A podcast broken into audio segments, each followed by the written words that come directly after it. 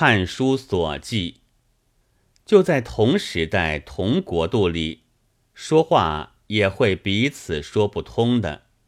巴比赛有一篇很有意思的短篇小说，叫做《本国话和外国话》，记得是法国的一个阔人家里，招待了欧战中出死入生的三个兵。小姐出来招呼了，但无话可说，勉勉强强的说了几句，他们也无话可答，倒只觉坐在阔房间里，小心的骨头疼。直到溜回自己的猪科里，他们这才变身舒淇，有说有笑，并且在德国俘虏里有手势发现了。说他们的、我们的话的人，因了这经验，有一个兵便模模糊糊的想：这世间有两个世界，一个是战争的世界，别一个是有着保险箱门一般的门、礼拜堂一般干净的厨房、漂亮的房子的世界，完全是另外的世界。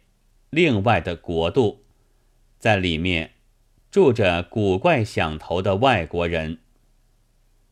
那小姐后来就对一位绅士说的是：“和他们是连话都谈不来的，好像他们和我们之间是有着跳不过的深渊似的。”其实，这也无需小姐和兵们是这样，就是我们。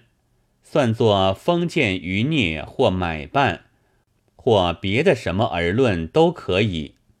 和几乎同类的人，只要什么地方有些不同，又得心口如一，就往往免不了彼此无话可说。不过我们中国人是聪明的，有些人早已发明了一种万应灵药，就是。今天天气，哈哈哈哈！倘是宴会，就只猜拳，不发议论。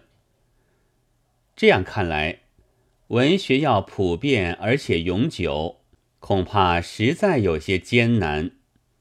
今天天气，哈哈哈！虽然有些普遍，但能否永久却很可疑，而且也不大像文学。于是，高超的文学家便自己定了一条规则，将不懂他的文学的人们都推出人类之外，以保持其普遍性。文学还有别的性，他是不肯说破的，因此也只好用这手段。然而这么一来，文学存在，人却不多了。于是而据说。文学愈高超，懂得的人就愈少。高超之极，那普遍性和永久性，便只汇集于作者一个人。然而文学家却又悲哀起来，说是吐血了。这真是没有法子想。八月六日。